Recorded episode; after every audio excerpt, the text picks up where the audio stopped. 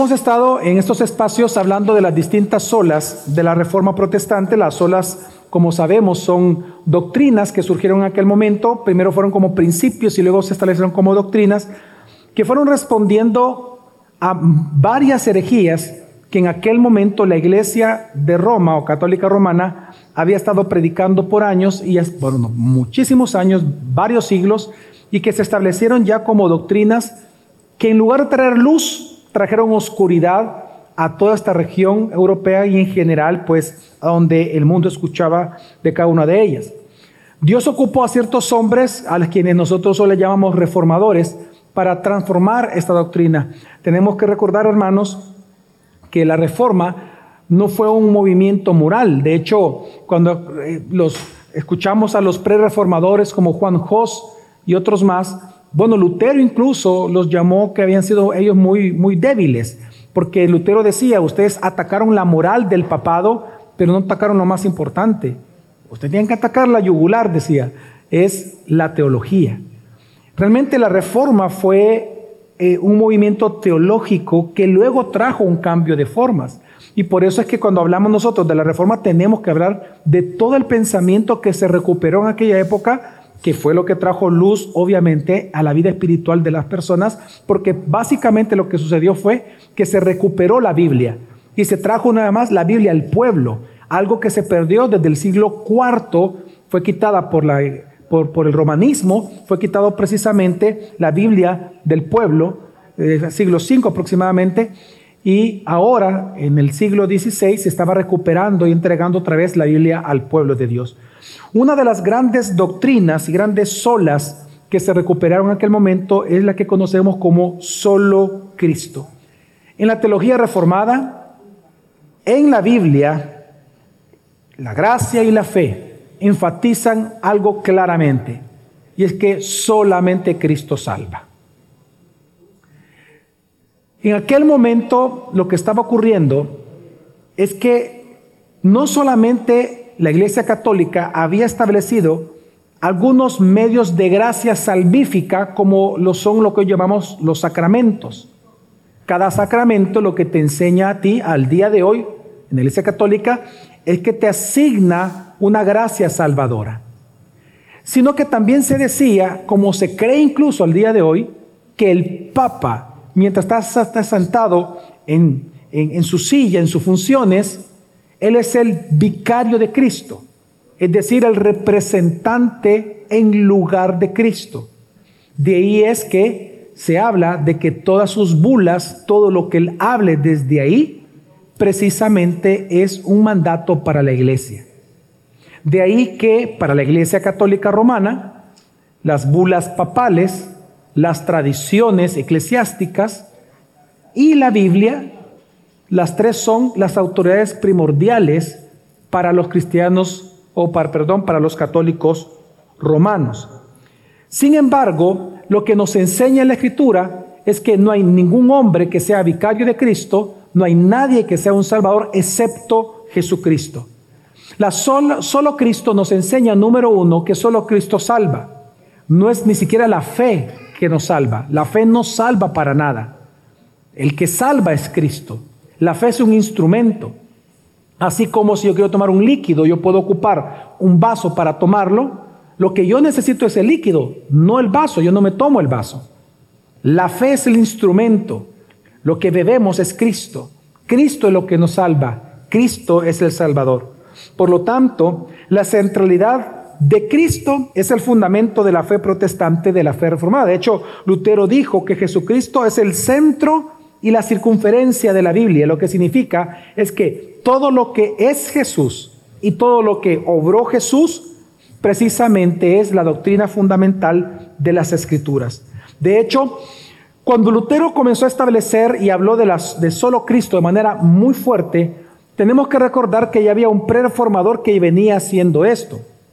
Ya nosotros eh, sabemos eh, eh, que varios de ellos venían hablando, Lutero establece o clava las 95 tesis, recordemos que cada tesis se le llama tesis, porque según el método escolástico de aquel momento de enseñanza, la manera más normal de aprender algo en las universidades que incluso ya existían, es precisamente mediante la discusión o la polémica, polemizar, es una instrucción heléntica, es decir, de, de, discusión.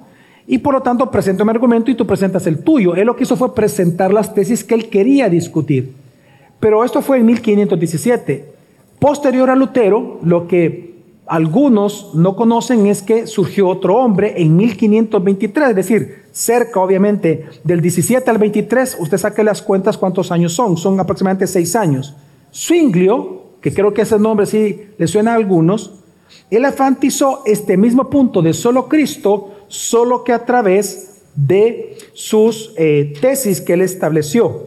Eh, Lutero estableció 95 tesis, él lo hizo con muchos menos, él hizo 66 tesis, 66 tesis, 67 tesis hizo Zwinglio. En sus 67 tesis, Zwinglio, por ejemplo, dice en la segunda de ellas, segunda tesis, el resumen del Evangelio es que nuestro Señor Jesucristo, el verdadero Hijo de Dios, nos ha hecho conocer la voluntad de su Padre Celestial y nos ha redimido por su inocencia de la muerte eterna y nos reconcilió con Dios.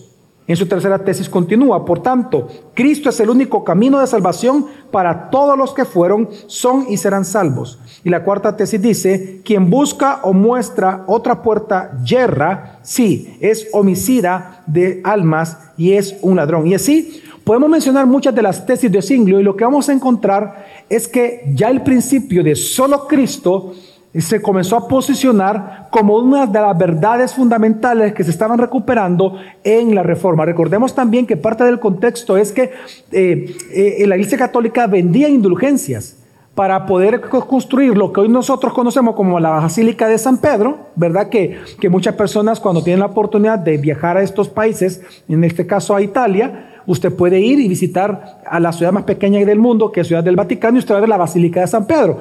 Precisamente para construir esa basílica es que se estableció el sistema de indulgencias que hasta el día de hoy existe. Usted puede ir perfectamente a una parroquia y decir, yo quiero sacar a mi abuelito que murió en tal año del purgatorio y quiero pagar por sus indulgencias.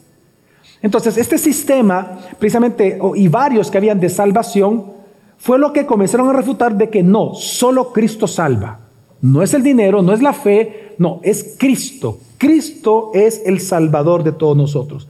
Por lo tanto, en palabras de Zwinglio y de otros reformadores, vemos que nuestros antepasados reformados proclamaron descaradamente que la salvación solo es por Cristo. Solo en Cristo hay vida, solo en Cristo hay perdón, solo en Cristo hay justicia, solo en Cristo la justicia de Dios se satisface, solo en Cristo hay obediencia. Fuera de Cristo, decían los reformadores, Dios es un fuego eterno que todo lo consume.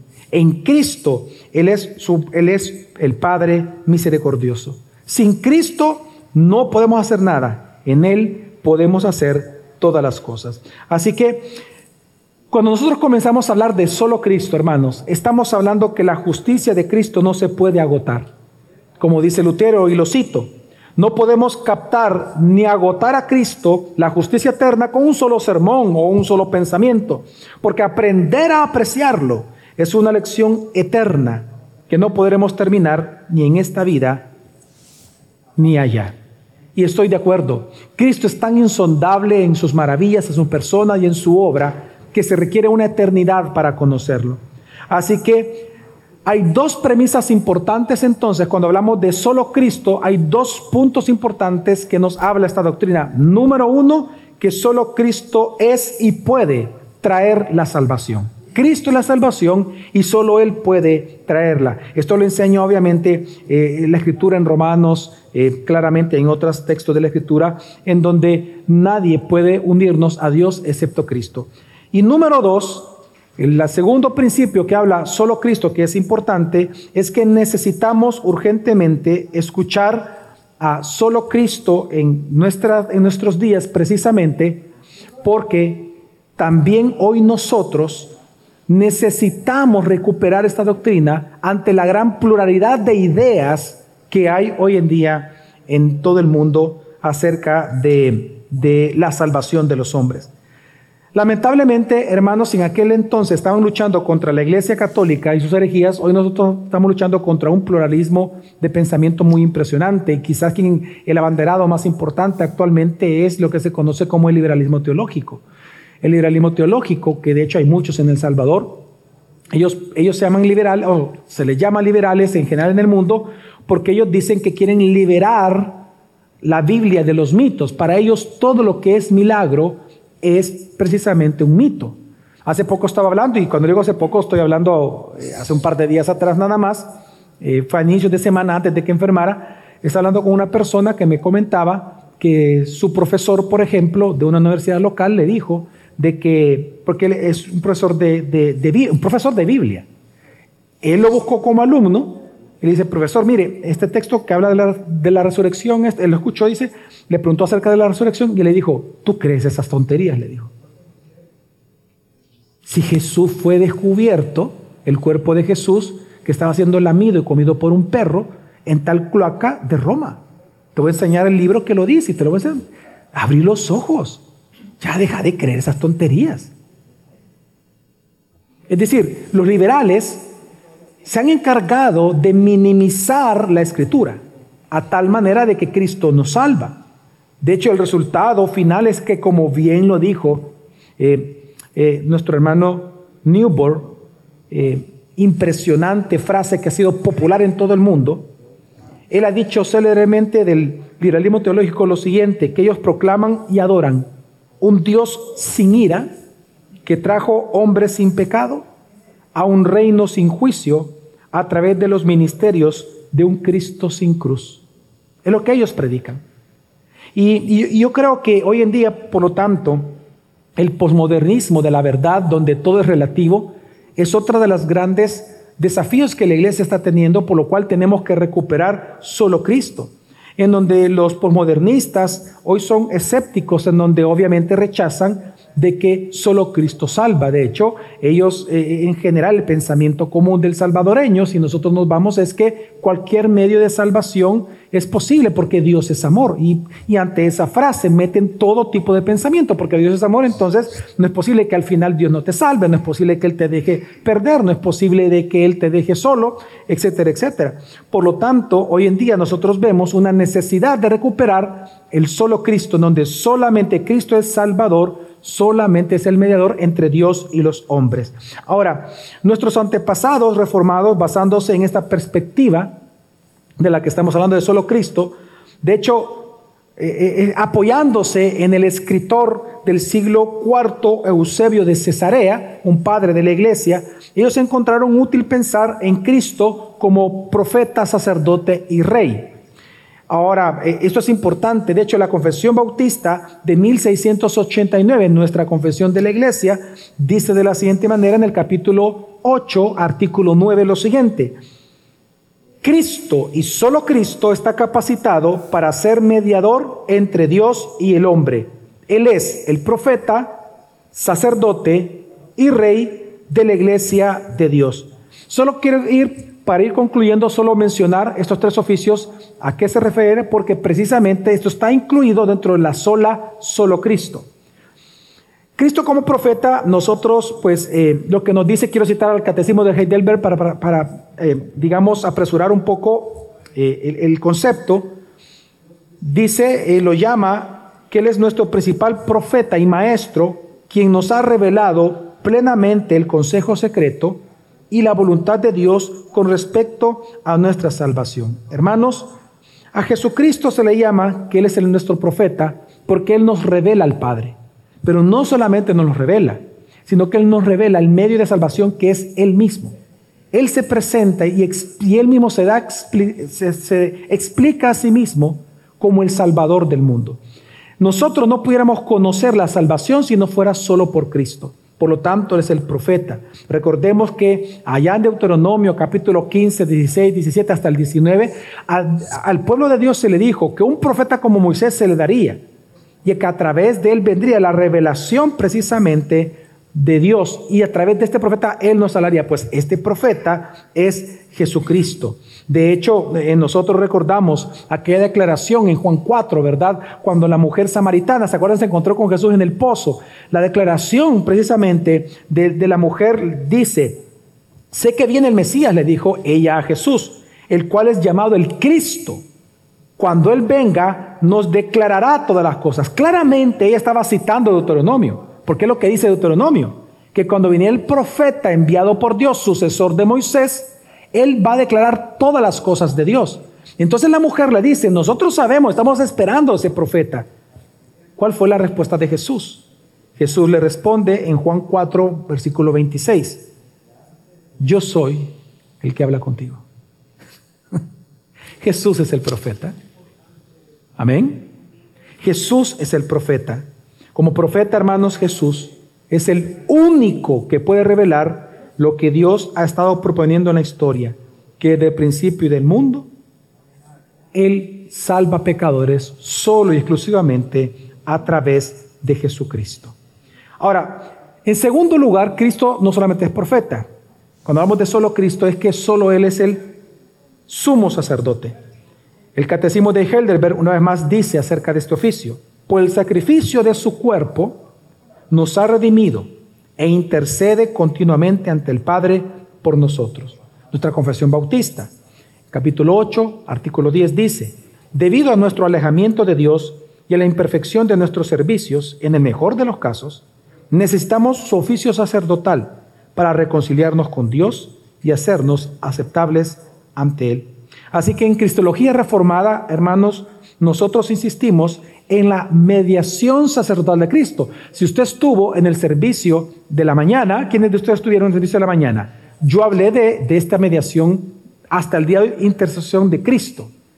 Hablé en Juan 17 y luego lo llevé a Hebreos 7, precisamente porque Él es el sacerdote. Esa es la función de Él. Sigue intercediendo por nosotros, mediando su salvación a nosotros a través de su perdón de pecados constante. Así que la salvación, hermanos, está solo en Jesucristo porque hay dos cosas que por mucho que usted y yo intentemos, nunca podremos hacer. Sin embargo, tienen que hacerse si queremos ser salvos.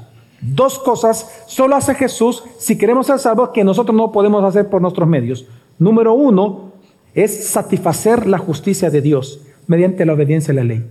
Es lo que hace el sacerdote, Jesús como sacerdote. Él cumplió la ley y Él murió por nosotros. Y lo segundo, que nunca podremos hacer nosotros, es pagar el precio por nuestros pecados. Jesús murió por nuestros pecados, porque la paga del pecado es muerte. Y Jesús la pagó. Así que Él murió por nosotros.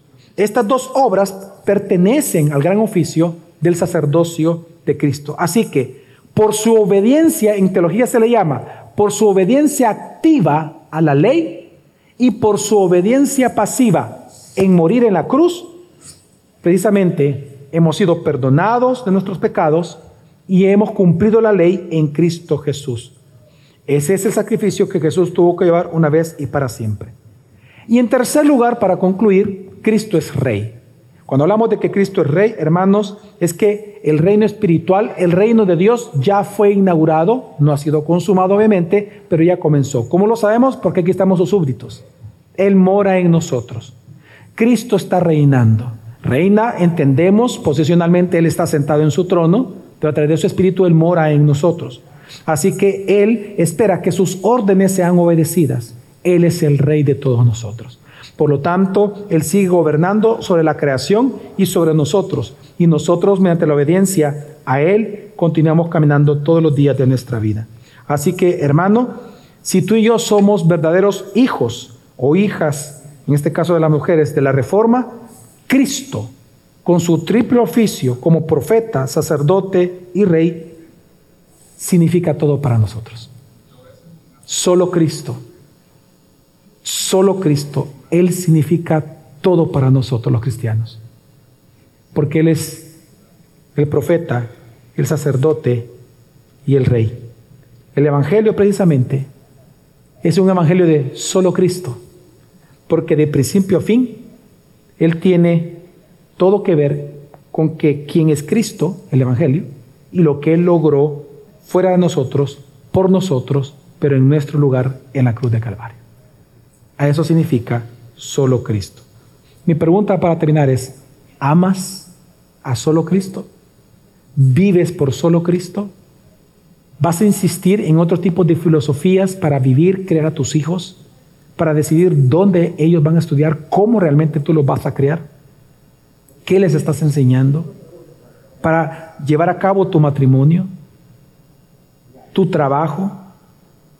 ¿Él es tu profeta realmente, tu exclusivo y único profeta que te enseña a ti?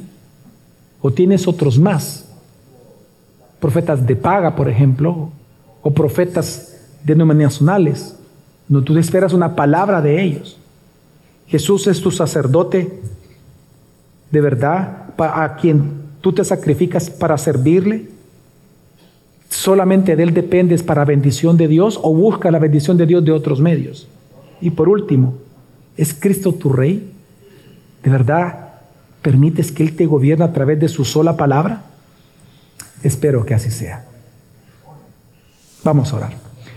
Señor, te damos gracias en esta oportunidad que nos permites estar aquí reunidos en tu nombre. Te pedimos que podamos honrarte y glorificarte en lo que resta del tiempo de este conversatorio. Te damos gracias en nombre de Jesús. Amén. Quiero invitar al pastor eh, David y al pastor Sandoval que me acompañen para hablar precisamente de solo Cristo. Pueden tomar asiento, hermanos. ¿Cómo están? pastor David, Pastor Sandoval, ¿cómo han estado? Bien, bien. Cuenten. Gracias a Dios, bien. Y contentos de estar acá un domingo más para poder seguir aprendiendo juntos acerca de esta doctrina tan importante. Sí. Amén. Igual, gracias, Pastor, una vez más por la invitación que nos haces poder compartir con cada uno de mis hermanos. Qué bueno. Yo quiero comenzar con una pregunta que creo que es bastante práctica y quiero hacerla así, y es que si nosotros hoy nos preguntamos a la sociedad salvadoreña, si le preguntáramos a los salvadoreños, ¿por qué crees en Jesús? ¿Qué responderían ellos? Es decir, ¿cuáles son las razones culturales, razones filosóficas, razones religiosas incluso, o tradicionales de responder esta pregunta? Es decir, una vez más, si nosotros le preguntáramos, a los salvadoreños, ¿por qué creen en Jesús? ¿Qué creen ustedes que ellos responderían? Yo pienso que la respuesta de ellos estaría enfocada en lo que ellos pueden recibir de Jesús. Algunos pueden recibir el ejemplo de una vida moral, ¿verdad? Que hay que seguir. Otros beneficios, eh, como, ah, me calma la ansiedad, me calma el, estrés, este, es a quien acudo cuando me siento mal o algunos beneficios incluso materiales. Pero pensaría que estaría enfocado por ahí, por aquello que solo pueden recibir de Él. Ok, de acuerdo. ¿Qué, qué dicen las filosofías? ¿Qué dicen las religiones? Yo creo que todos hemos, eh, sabemos que muchos mencionan que, que Jesús eh, nada más fue un solo profeta, que Jesús nada más fue eh, un líder. Incluso han llegado a decir algunas religiones y algunos filósofos que Jesús fue tan astuto que aprovechó su astucia para poder influir con ese liderazgo que, que, se había Pero si nos damos cuenta, nunca hablan de ese Jesús como el único medio de salvación. Nunca hablan de ese Jesús como el Salvador. Sí, yo, yo creo que es, yo lo he hecho en ciertas ocasiones, ¿por qué crees en Jesús? Y yo creo que el salvadoreño, yo por lo menos lo resumiría, es porque así me lo han dicho. Aquí, si así me lo enseñaron en el colegio, o así, que mi pastor así me dice, que, crea, ¿no? Es decir, muchas veces yo lo que veo aquí en Salvador es que las personas creen en Jesús porque se les dice que deben de creer en Él sin tener una base eh, fundamental sólida. Ahora, pero esto me lleva entonces a una pregunta que es para terminar realmente con la que, esta que acabo de hacer, y es, pero a la luz de solo Cristo, ¿cómo tú como pastor David, cómo tú como soldado, si quieres responder, es porque creen en Jesús, a la luz de solo Cristo. ¿Por qué? Fíjense que yo para responder a esta pregunta, hay un texto que, que pienso que lo resume muy bien. En Jeremías 30, 21 dice, porque ¿quién se atrevería a arriesgar su vida para llegarse a mí? Declara el Señor. Mm. Y porque yo viéndome pecador, no puedo llegar a Dios, no puedo ser salvo. De ninguna manera. Pero solo por Cristo lo hago. De hecho, el texto dice que uno de ellos será su guía, hablando de Cristo. Uno de ellos será su gobernante. Uno de ellos lo acercará a mí. Y precisamente es de lo que, con, lo que, con lo que usted concluía el conversatorio. Porque Él es mi guía, mi profeta. Él es mi rey que me gobierna, Él es mi sacerdote que me acerca a Dios, porque yo no puedo hacerlo. Y entonces creo en Cristo por quién es Él y por su gran obra. Totalmente de acuerdo. Solamente agregar eso que tú dijiste de manera muy, muy, muy, de hecho, muy bien dicho, es a este. Ok. Yo creo que este tiene un efecto, ¿verdad? Sí. Es que como tú puedes cantar, quizás sí, por quizás eso. por eso. Pensaron que iba a cantar. En vez de que... este, no, solamente agregaría por lo que el pastor David decía, pastor, eh, la obra expiatoria de, de, Cristo Jesús, lo que él ha hecho. Sí. Sí, sí, lo que estaba diciendo exactamente de acuerdo con usted, que es por la persona de Jesús y por la, la, la obra de Cristo. Eh, se me viene a mi mente el texto que dice, ¿a quién iremos? Si solo tú tienes palabras de vida eterna.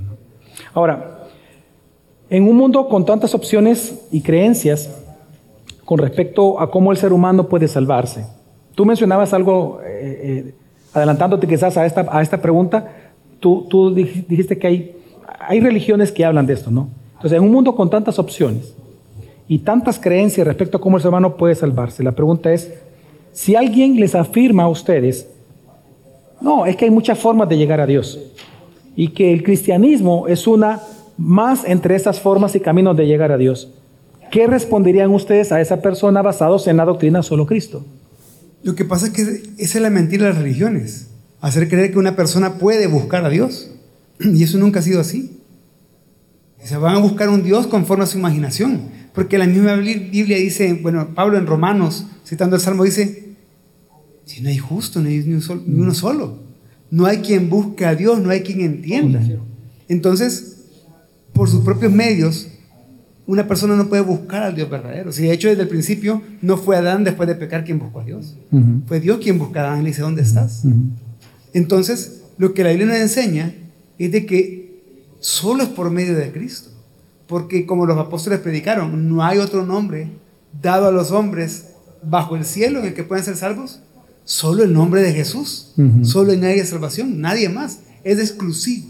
Sí, de hecho, ahorita que esto estás mencionando esto, se me viene a la mente cuando uno va a un médico. Es como que uno de verdad, es como que yo en esta semana que me sentí un poco mal de salud, fueron del médico y yo le dijera, mire, pero yo vengo para que me recete, pero yo lo que tengo es esto, esto, esto, esto.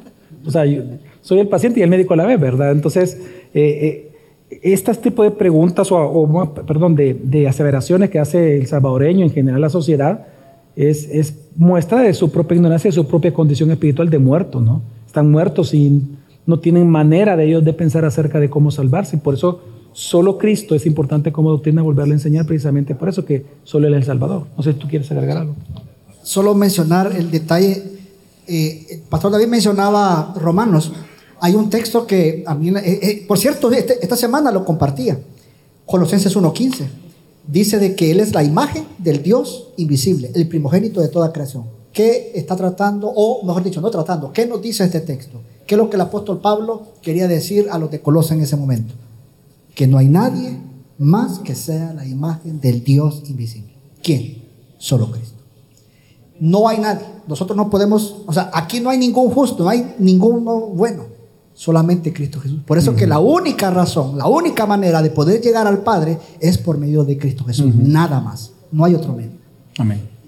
Ahora, ¿qué implicación tiene la doctrina de solo Cristo con la vida justa del creyente. Déjeme, déjeme plantear la misma pregunta con otras palabras.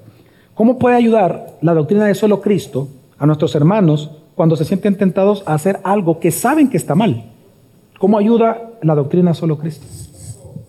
Bueno, este, y se hablaba también un poco de esto antes del conversatorio. O sea, entendiendo que, en, primero, entendiendo quién es Cristo, que nosotros estamos en Cristo y Él en nosotros. Uh -huh. O sea, cuando nosotros estamos siendo tentados, sabemos que Él es nuestro sacerdote. Uh -huh. Pero no es un sacerdote cualquiera. Es nuestro sumo sacerdote que es empático con nosotros. Dice la Biblia en, en Hebreos 4 que Él fue tentado en todo, pero sin pecado. O sea, que Él puede compadecerse, Él nos comprende. Pero Él es que venció el pecado. Y solo en Él nosotros entonces podemos sobrepasar esa tentación. Pero aún así, es un sacerdote tan misericordioso que si caemos en la tentación, podemos correr a Él al trono de la gracia. Y va a estar siempre abierta esa puerta. Y vamos a tener gracia, misericordia y oportuno socorro. Así que ayuda porque da un descanso saber de que yo no puedo vivir la, vida cristiana si no solamente es en Cristo. No son mis medios, no son mis esfuerzos, no son mis conocimientos, no son mis capacidades, no soy yo, Él es, es Él en mí. Sí, yo, yo complementaría lo que estás diciendo exactamente con el mismo punto de, las, de los tres oficios de Cristo. Eso ayuda bastante y por eso quise incorporarlo en la, en la enseñanza de, de esta mañana, de, de, solo Cristo. Como tú bien decías, Pastor David, vaya, Cristo como nuestro profeta, cuando alguien es tentado, significa que Él tiene la respuesta. Él tiene la respuesta ante esa tentación, porque en la tentación hay duda. Cuando yo soy tentado, yo estoy dudando de algo, estoy dudando. O de la palabra de Dios que, que, me, que me advierte que no lo haga, yo digo, ah, no me va a pasar nada. O estoy dudando de que en verdad eso me va a dañar, o que estoy dudando que eso me va a beneficiar, o estoy dudando del amor de Dios, estoy dudando de muchas cosas. Que si no hago eso voy a, voy a caer en, eh, voy a perder todo lo que tengo, etc. Entonces, confiar y creer que Jesús es nuestro profeta me ayuda a buscar en Él respuestas en la Escritura. Dos, como es sacerdote, sé que si peco, tengo la confianza de acercarme a Él. Es que, porque Él ya realizó una obra. O sea, yo no tengo que esperar que la vuelva a realizar. Ya está, ya está realizada. Yo solo tomo del perdón que Él ya me dio. Pero, como rey, a mí me ayuda mucho la tentación entender de que si yo peco, Dios tiene todo el derecho de disciplinarme.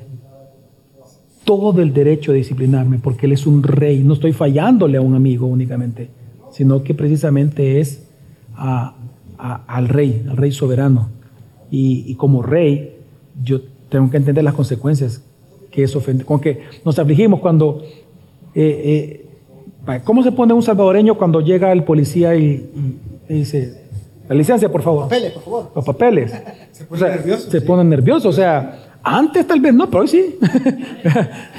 hoy, sí, la, la, que hoy la mínima de 50 pesos, creo, ¿no? No hay cuánto.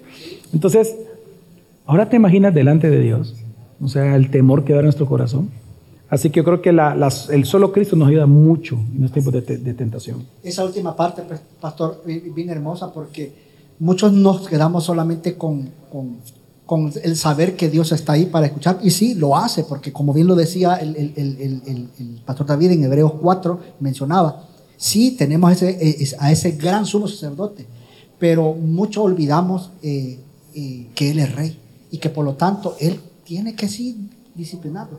Pero entonces yo creo que no, no solo quizás en, en, el cristianismo a nivel del Salvador, solamente se han quedado con, con, con ese Dios de amor y, olvidan también que es un Dios también que, que tiene que disciplinar. Que gobierna. Que gobierna. Que gobierna. Pastor Sandoval, una pregunta. si Jesucristo es el mediador entre Dios y los hombres, ¿qué significa para ti? Eh, ¿O cómo influye este pensamiento, esta verdad de que Él es el mediador de los hombres en tu práctica de piedad, en tu vida devocional. Qué bonito eso. Creo que eh, eh, a manera de estudio, que ustedes saben perfectamente, hay, están las disciplinas personales y las disciplinas que son de, de comunión.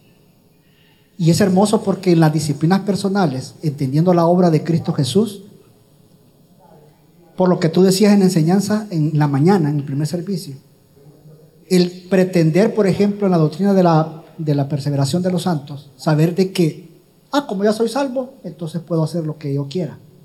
La doctrina de solo Cristo me va a llevar a ser consciente que todos los días yo necesito escudriñar la escritura, que yo todos los días necesito orar, que yo todos los días necesito ser consciente de Él. Y de manera eh, eh, grupal, hablando de, disciplinas en coinonía, yo necesito congregarme. Mm. No porque ya Cristo ya hizo todo por mí, ya voy a dejar de, congregarme. Voy a dejar de servir, por ejemplo. Voy a dejar de, ofrendar, que muchos lastimosamente caen en, en- en- en ese pecado.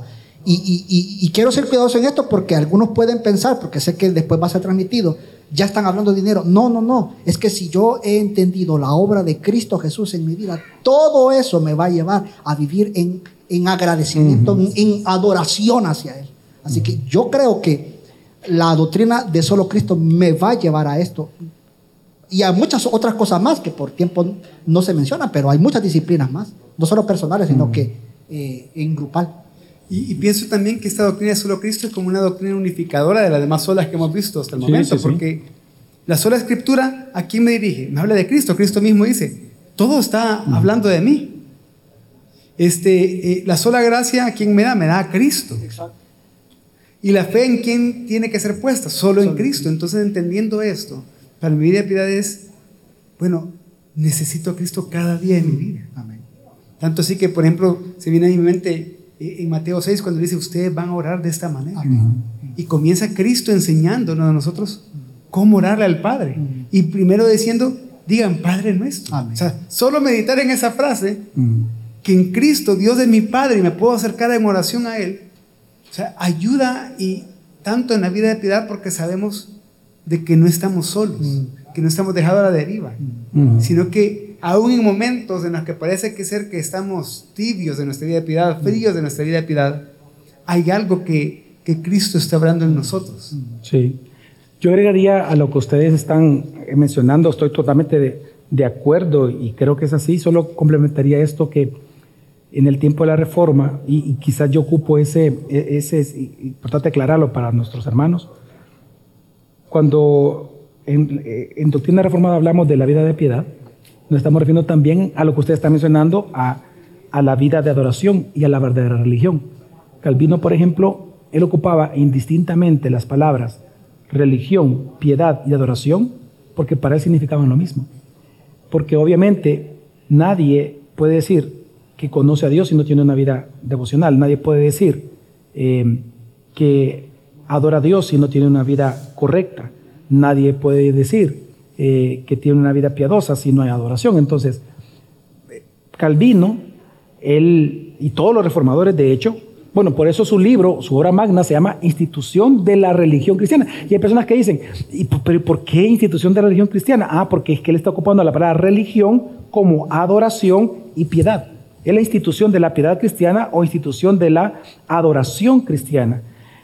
Entonces, en ese sentido, la doctrina solo Cristo, para mí en lo particular, tiene una profunda implicación en, en esa verdadera religión, en esa verdadera adoración que hacemos a Dios, en el sentido de que yo sé que porque estoy en Cristo y oro en Cristo, Dios me escucha. Porque de qué serviría que hiciéramos todo lo que estamos hablando si Dios no escuchara, que ese es el caso de los inconversos. Pero en nuestro caso, saber que estamos en Cristo, que Él ha obrado, ha sido el mediador, me ha salvado, me asegura de que Dios me oye. Y eso trae paz mucho a mi corazón. No, y también de que entender eso que en Cristo también Dios nos ha puesto en un cuerpo, o sea, somos parte del cuerpo de Cristo. Entonces esa vida de piedad no la digo yo solo, sino que la digo acompañado de hermanos. Amén. De hermanos que mutuamente nos estamos llevando hacia Cristo. Sí, totalmente de acuerdo. Por eso es que en el día a día, lo que nosotros aquí, de hecho hace un par de meses atrás se habló acerca de principios, eh, eso incluye esto también. Eso que tú decías, por eso es que en el día a día yo necesito de ti, yo necesito de ti. ¿Por qué? Porque aunque no me guste, siempre me van a estar recordando la obra de Jesucristo. Y la palabra clave, tanto como tú lo decías, pastor, y como también el pastor David, es en Cristo. Todo lo que realizamos ahora es en Cristo. Todo lo que hacemos en el día a día, en Cristo. Amén. Amén. Ahora, hoy quiero cambiar un poco el tema y, hace- y quiero de hablar un punto muy, muy contextual. Hoy en día, en general en la sociedad, se habla de que cada uno debe de encontrar su identidad. Se habla, por ejemplo, frases como eh, encuéntrate a ti mismo, este, lo importante es que tú seas lo que tú quieres ser, eh, eh, tú, tú eres lo que sientes, eh, de ahí viene el pensamiento obviamente de que si el caso de, la- de alguien que diga, de un hombre que diga, me gusta otro hombre, ah, pues como tengo un gusto, entonces soy. Eh, De ahí viene ese pensamiento, eh, o es, es un pensamiento filosófico muy antiguo de que tú eres lo que sientes. Ahora, hoy en día muchos, muchos están luchando con problemas de identidad en general, hombres, mujeres, eh, niños, estoy hablando mamás, papás, muchos no saben qué es ser papá, qué es ser mamá. Encontramos cristianos que tienen una confianza exagerada en la, en la psicología, aunque respetamos obviamente a quienes ejercen esto y son creyentes, sin embargo entendemos las limitantes que tiene, no somos ignorantes de eso, y, encontramos que mucha gente, bueno, pastores incluso, hoy en día no saben lo que es ser un pastor. Eh, son pastores, son ordenados, pero se ha perdido mucho el concepto de identidad en, en muchas cosas. Mi pregunta es, ¿cómo la doctrina de solo Cristo ayuda a entender el valor personal de los cristianos y su concepto de identidad personal? Para mí esto es bien vital y es una pregunta tan, pero tan importante, porque una de las cosas que nos enseña el Evangelio y nos enseña esta doctrina solo Cristo es que solo en Cristo somos hijos de Dios. Y con eso se está, y que Pablo desarrolló muy bien la doctrina de la adopción. Pero es bien interesante conocer la adopción en el contexto en que Pablo lo escribió. Porque nosotros pensamos ahorita en adopción y pensamos de un orfanato con niños pequeños, con bebés, etcétera. Pero en aquel tiempo se podía adoptar personas adultas. Claro. Porque si alguien tenía nada más un hijo, o sea, tenía su primogénito, que era el, el heredero de todo, pero alguien no tenía hijos varones, es como que viniera a decir al pastor Sando, mira, no tengo hijos varones, quiero adoptar a tu segundo hijo porque él nunca va a poder heredar nada. Entonces, hacíamos el acuerdo de adopción, el hijo estaba de acuerdo y en ese momento se convertía en mi hijo y mi heredero. Pero le decía, pero ya no sos Sandoval, hoy sos Salgado. Olvídate de las tradiciones, de las costumbres, de las reglas que tenía en el antiguo hogar. Hoy tenés estas costumbres, estas tradiciones, estas reglas, porque hoy sos mi hijo. Hoy va a heredar todo lo que es mío. Y así se habla de la adopción para aplicar a los cristianos. Lo sorprendente de esto es de que Cristo, el primogénito, el unigénito viene a ser el primogénito entre muchos hermanos y comparte toda su herencia con nosotros. De tal manera que podemos decir que en Cristo somos coherederos. Y, y, y por lo tanto, entender esto me ayuda a no poner mi identidad en cosas tan pasajeras, tan vanas, eh, tan efímeras, sino aquel que es el mismo ayer, hoy y por los siglos. Sí, y fíjate que hay una analogía a, a, a, lo que tú estás aportando, Pastor David, en la Escritura. Es exactamente el mismo mensaje, solo que como estamos acostumbrados que Dios ocupa otra analogía para convencernos de lo mismo, y es la de Colosenses cuando dice que tenemos que despojarnos del viejo ropaje y ponernos el nuevo. Porque ahí está hablando obviamente de la identificación que tenemos nosotros con Cristo, con todo lo que en Él hemos recibido. Y estoy completamente de acuerdo en que eh, el entender lo que Cristo es y ha hecho por nosotros, eh, define completamente la, la vida y, y, la conducción de una persona. Sí, es como si alguien saliera de prisión y se quedara con la ropa de preso. Exactamente. Es como, ah, su identidad todavía ah, está preso, se escapó uh -huh. o algo así. Uh -huh. Pero ¿qué es lo que hace? Inmediatamente sale de prisión, porque cambia ya es libre, cambia de vestimenta.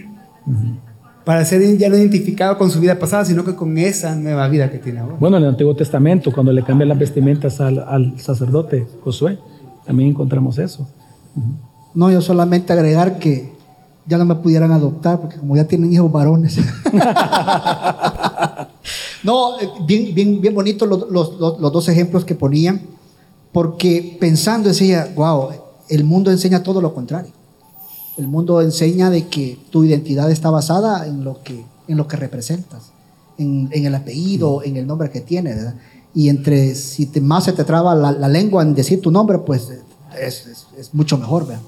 Pero yo creo que, repito lo que decía anteriormente, eh, lo hermoso de todo esto es saber quiénes somos ya en Cristo y no tener de menos la obra que Él ha hecho, la obra que Él hizo por ti, por ti y por mí, y por todos aquellos que nos acompañan por, aquel, por, sus, por sus escogidos, como hemos aprendido. Uh -huh. y, y, solo quizás agregar algo que se estaba hablando anteriormente, para los que nos, nos, van a estar viendo después. Si usted quiere entender esta doctrina de, de, de, de solo Cristo, tiene que ver la, la, la enseñanza que, que, que, el, que el pastor dio en el primer servicio, porque se explica de una manera tan hermosa, es decir, Él él es el que escoge, Él es el que salva, Él es el que persevera. Al final, Él es el héroe de todo. Mm. Él es todo.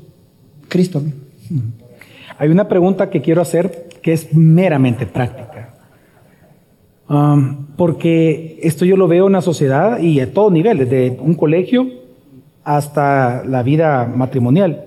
Y es, la pregunta, la pregunta directa, antes de explicarla, es la siguiente. ¿Cómo influye la, eh, la doctrina solo Cristo en las decisiones diarias, pero en tu relación con otras personas? Ahora, voy a explicar, voy a explicar la pregunta. Y es que normalmente ah, en los colegios, por ejemplo, encontramos que hay grupitos y vemos que hay un líder y, y vemos que hay seguidores. Muchas veces no podemos negar también que esos grupos no siempre son muy buenos.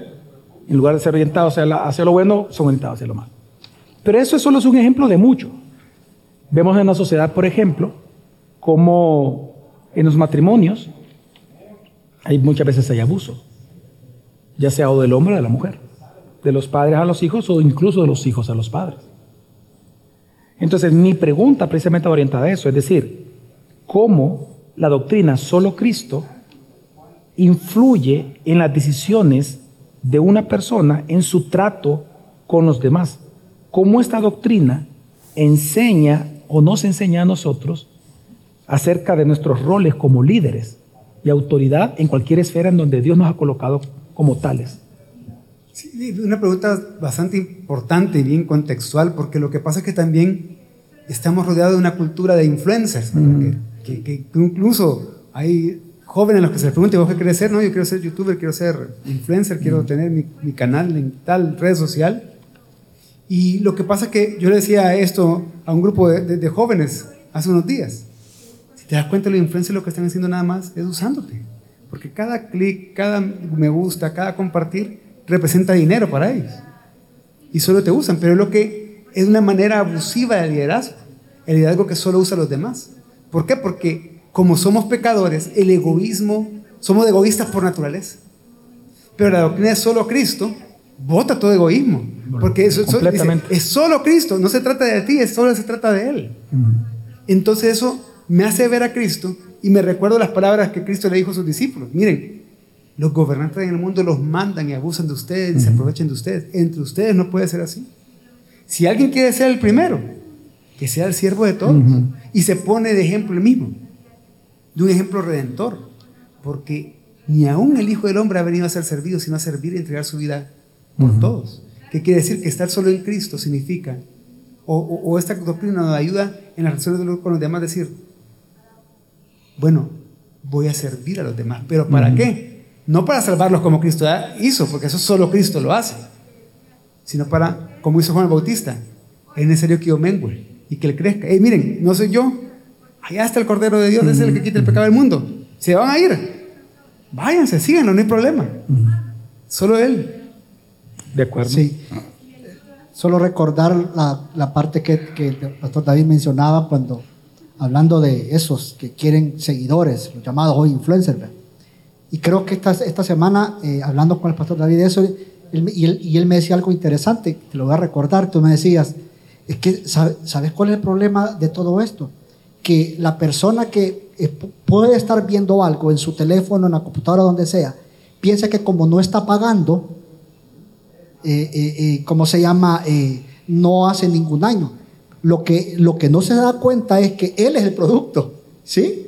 Entonces, ahora, hablando de la palabra influenciar, yo recuerdo allá en el año 93, pastor, en el, estudiando en un colegio cristiano, hubo una persona que hasta el día de hoy, él ya partió a la presencia del Señor, pero aún recuerdo las palabras clarito en una oficina que, si no me equivoco, quizás medía dos metros cuadrados. Recuerdo que en aquel entonces, eh, estudiando en ese colegio, yo eh, pertenecía al Ministerio de Alabanza, pero como mi identidad estaba puesto en lo que hacía, en lo que, se- en, en lo que quería lograr, sentirme aceptado por otro grupo, yo cometí un gravísimo error que hasta el día de hoy, digo, me da vergüenza, pero lo digo. Y es que para poder sentirme aceptado por otro grupo, me hice parte de ellos. ¿Y qué fue lo primero que me ofrecieron? Una cerveza. Ahora, eso me acarró muchos problemas. Entonces, ¿por qué menciono a este hermano? Porque recuerdo que él me llamó a la oficina. Y recuerdo que él me dijo claramente, Sandoval, no eches a la basura lo que Dios ya ha hecho por ti. vete para el salón. Eso fue todo lo que me dijo. Hasta el día de hoy recuerdo esas palabras. ¿Por qué? ¿Escribió un libro? No, él no escribió ningún libro. ¿Tenía seguidores? No. ¿Tenía redes sociales? Peor en aquel entonces. Mm. ¿Era el más famoso en El Salvador en esa época? Probablemente quizás solo en la institución donde yo estudié lo conocía. Pero in- influenció mucho en mí. ¿Qué trato de decir con esto? Porque si tú bien decías que en los colegios, pero también en la iglesia, pastor. En, en la iglesia, muchos lastimosamente se levantan pretendiendo ser líder y acarrean a otros, no a Cristo. Por eso me encantó el texto. Porque Jesús siempre los, los, los llevó a Cristo. Él nunca hizo nada que no fuera por orden del Padre. Siempre los llevó a Él. Entonces, ¿qué pasa en la iglesia de Jesucristo hoy en día? Si un líder se levanta diciendo que es líder, pero no te lleva a Cristo, ese no es líder. Ese no es líder. Para nada. Porque lo que quiere es ganar adeptos para sí. Que tengan la razón. Por eso existen las divisiones en las iglesias. Sí, yo creo y complemento esto cuando yo comprendo que Cristo es el Rey, mi sacerdote, eh, mi profeta, y yo veo cómo Él me trata. Cuando yo veo cómo Dios en su soberanía, desde tiempos eternos, lo estableció a, Jesús como eso para mí. Y el beneficio que acarrea en mi vida, que Él sea profeta, sacerdote y rey, eso me ayuda a mí a ser esposo. Porque yo de la misma manera tengo que tratar a Geraldina, como Cristo me trata a mí como profeta, sacerdote y rey. Cristo no es abusivo. Debo, cuando yo conozco las, el solo Cristo, yo puedo entender cómo tratar a mis hijos. Que así como Dios conoce mis necesidades y, Él habla y me responde mis dudas, consuela mi corazón cuando debe de ser consolado, yo debo hacer lo mismo con mis hijos. Cuando mis hijos se someten a la escritura y van aprendiendo acerca de todo lo que implica solo Cristo, ellos van a responder con honra hacia mí, hacia mi esposa. Vamos a ver una, una familia de honra mutua. Cuando yo conozco solo Cristo, yo sé cómo debo de tratar a mi vecino, a pesar de las cosas que él pueda hacer. Y así sucesivamente, es decir, yo sí veo una influencia abrumadora de la doctrina solo Cristo en el trato mío hacia con los demás. Precisamente porque Él es el modelo, Él es el todo de nosotros. Así que quería complementar nada más lo que han dicho con eso. Y, y bueno, solamente ya, ya estamos sobre tiempo. No sé si hay algunas últimas palabras acerca que tú quieras dedicar a, a- a los hermanos, también tú, Pastor Sandoval, basados en, en esta tremenda doctrina. Sí, la iglesia cristiana por los siglos ha confesado la verdad de solo Cristo. Y con la pregunta que se hacía al inicio, ¿por qué tú crees en Cristo? Bueno, yo me uno al testimonio de la Escritura y al testimonio de mis hermanos a través de la historia y digo, bueno, es que solo Jesucristo es Señor. Él es Dios verdadero, Dios verdadero. El engendrado, el nunca creado, el que sostiene todas las cosas por las cuales todas las cosas fueron creadas. Él es quien por amor a su pueblo se hizo hombre, encarnó de María la Virgen para sufrir la muerte en la cruz, padecerse sepultado, pero es el único que ha resucitado y que está gobernando como rey en los cielos y que ha prometido volver a juzgar a vivos y muertos y su reino será eterno.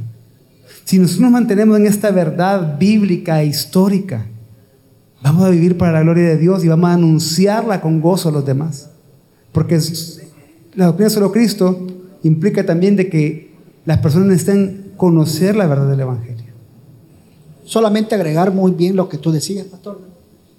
Más que quizás eh, decir qué hacer, bueno, sí es que hacer lo que voy a decir, es hacerte una invitación. Tú quieres conocer más acerca de eso, incluso lo que tú decías, pastor eh, Javier, eh, con relación, qué es lo que hace el entender la doctrina de solo Cristo en mis relaciones personales, matrimoniales, como, como padre, etcétera, iglesia, etcétera. ¿Tú quieres conocer de esto? Estudia. Estudia. ¿Sabes? Tu iglesia, la que tú dices que es tu iglesia, tiene, tú no tienes idea la cantidad de, de artículos, de, de clases. Bueno, hay una institución que muchos la desprecian. Pastor, sí, porque yo lo he escuchado. No desprecies. Porque la razón por la que Dios ha colocado todas esas herramientas es para tu edificación. Es para que el día de mañana, en las esferas en las cuales tú sos enfrentado en el día a día, tú sepas responder. No en base a lo que has escuchado, no en base a lo que has leído, sino en base a lo que la palabra de Dios dice. Así que esa es mi invitación. En amor te invito a que profundices en las escrituras. En mi caso, a que hermanos temamos a Cristo, porque en esta sociedad salvadoreña, cada vez más plural, y se nota, vamos a ser tentados en, en que la resolución de conflictos, resolución de problemas, eh, la manera en que vamos a enfrentar un desafío, el mundo nos presenta múltiples opciones, pero al final la sabiduría viene solamente de, de Dios. Y solo Cristo es el mediador. Y no estoy hablando únicamente de salvación, estoy hablando de un, como un cristiano a otro cristiano. Si tú no fueras cristiano, pues yo te diría, conviértete y solo Cristo salva. Pero la tentación del cristiano es a dudar de la suficiencia que hay en Cristo, como profeta, sacerdote y rey. Así que temamos a Cristo, porque al final es el fin de todas las cosas, ¿verdad? Cada día. Muchas gracias por acompañarnos. Y gracias a ustedes de verdad por, por este día. Gracias, Pastor, gracias. Pastor Samuel. Dios les bendiga.